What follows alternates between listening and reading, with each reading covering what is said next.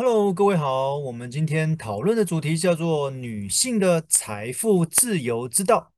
其实现在越来越多独立的新女性，但是她们在财务上面有什么值得留意的地方呢？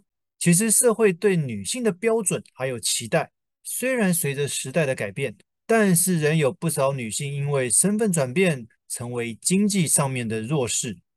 因此，无论是单身的女孩子、有孩子的妈妈或者亲手女们，都应该要学习理财，为财务自主意识做该有的准备。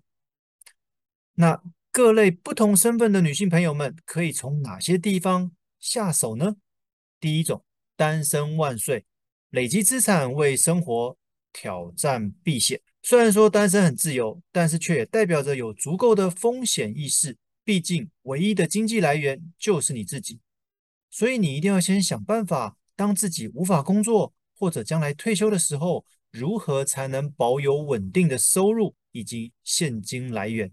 你才有办法稳当的照顾自己，独自泰然面临人生的各种挑战。因为说真的，虽然单身的人一人保全家保，但是我之前有写过一篇文章提到，其实你要准备的是两人份的资金，一个就是现在的你，一个是未来的你。就像刚刚提到的，如果哪一天无法工作或者退休的时候，钱从哪里来？毕竟当时可能已经少了所谓的薪资收入，那我们有没有累积所谓的被动收入呢？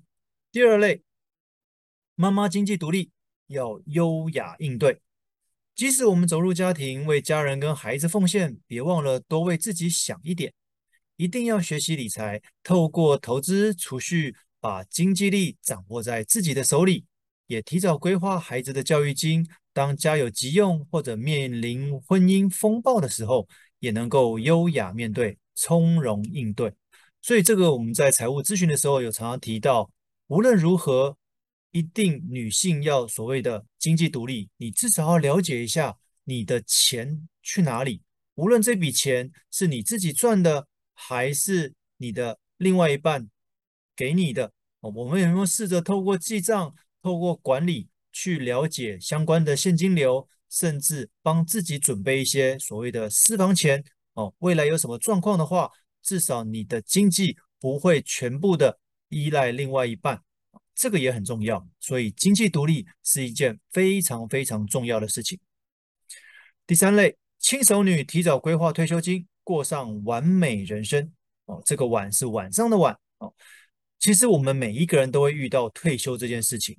当我们有一天失去工作收入后，稳定的现金流就很重要。所以提早规划资产做退休准备，才有办法稳健的过上晚年人生。我们的人生没有办法预料，无论哪一个阶段、哪一个身份的女性，都应该要学习理财知识，掌握经济的自主权。不要再说你对数字很敏感，对数字看到会头晕之类的，还是要试着勇敢面对这些财务的数字，才知道自己现在的财务状况如何，有没有帮自己累积一些资产，有没有帮自己准备一些未来可能面临的一些挑战啊，或者风险要如何规避，还有一些保障的部分。当然，如果你对这些还是没有一些思绪，该如何开始准备呢？所以，我们也可以透过咨询专业的理财顾问，做多元的布局，才能在风暴来临的时候，能够不慌不忙，为自己建构一条安稳的道路。那今天的分享就到这里，希望各位会喜欢，谢谢。